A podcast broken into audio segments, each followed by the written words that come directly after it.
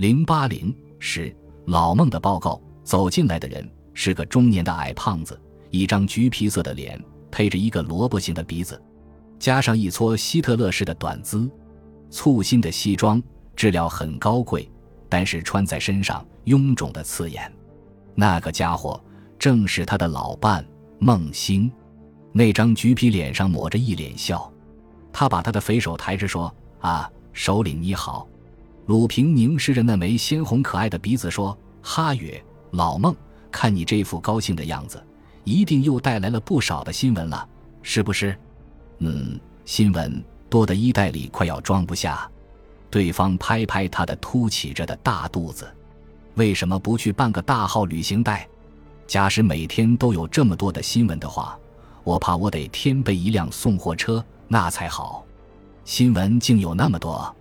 鲁平好笑地说：“好，坐下来说。”喽喽。喽，一张轻巧的椅子在低声求饶，显见这位高贵的来宾近来又增加了不少体重。鲁平把身子旋转些，望着他，等待着他的新闻。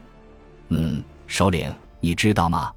对方坐定之后，掏出一支相当于他身体一样粗肥的雪茄，夹在指缝里说：“那桩大敲诈案已经成交了，听说拍板的数目是美金八十万。”一个肥人。似乎不宜于举出太大的数字，因之，当他说出这个数目时，他有点气喘。他又补充：“这件事的内幕知道的人并不多。”首领，你当然是完全知道，我倒并不知道。咧，鲁平半闭着眼吸烟，摇头。他对对方这个情报显然不感兴趣，但是他说：“我的消息不及你的灵。”好。听听你的吧，我的消息不及你的灵。这一赞美却使对方的鼻子增了更加多的红光。于是他把那只雪茄做事凑近嘴，准备咬掉雪茄的尖端，但是结果他没有咬。他说：“这件事说来相当长，事情的起源远在半年之前。那个时候，德国鬼子正在节节退败，日本鬼子大概也已料到，他们再也不能打胜那个倒霉的仗。”因之，有几个在华的军阀和财阀，曾把几批价值相当大的物资陆续秘密移交一个中国女子代为保管。听说那些物资预备以后留作一种秘密的用途，至于什么用途，那却完全无人知道。总之，日本鬼子是出名具有远大眼光的。鲁平把纸烟挂在口角里，他对对方这套啰嗦装出了用心倾听的神气。欠你说的扼要些，那个中国女人名字叫黄美丽。老孟挥舞他那只未燃的雪茄，有力地说：“那大概是黄玛丽。”这边给他改正：“嗯，是的，黄玛丽。她是一个手段毒辣的女间谍，专给日本办事，已有好多年。她的名头不及川岛芳子响，但是神通却比川岛芳子大得多。一向。”他的踪迹飘忽无定，见过他面的人简直绝对少。听说他曾嫁过人，年龄已有三十开外，面貌并不美。关于这个矮胖子所报告的事，鲁平知道，所谓黄玛丽确乎有这个人，而且这个女人的神通确乎相当广大。但是他并不相信有什么日本鬼子会把什么庞大的物资交给他。他也绝没有听到过这个黄玛丽曾经被牵涉到什么美金大敲诈案。总之，这是一个来自真空管内的消息而已。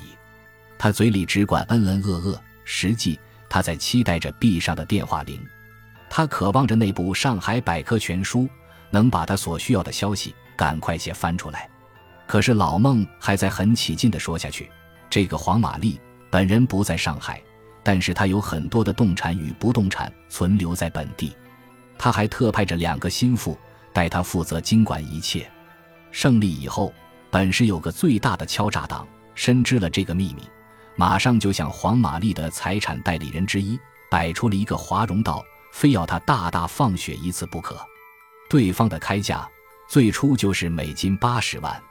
喂，你听着，八十万美金。老孟费力地说了这个数目，一看，对方的鲁平两眼越闭越紧，快要入睡的样子。他赶紧大声说：“现在这笔生意成交了，美金是的，成交了。”鲁平赶紧睁眼，接口说：“八十万，这么大的一注生意！”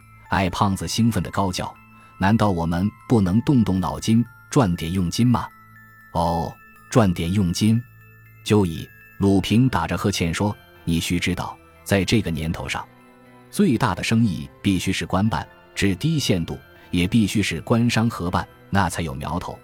而我们呢，只是安分守己的小商人，背后缺少有力的支持，那只好做些糊口的小生意而已。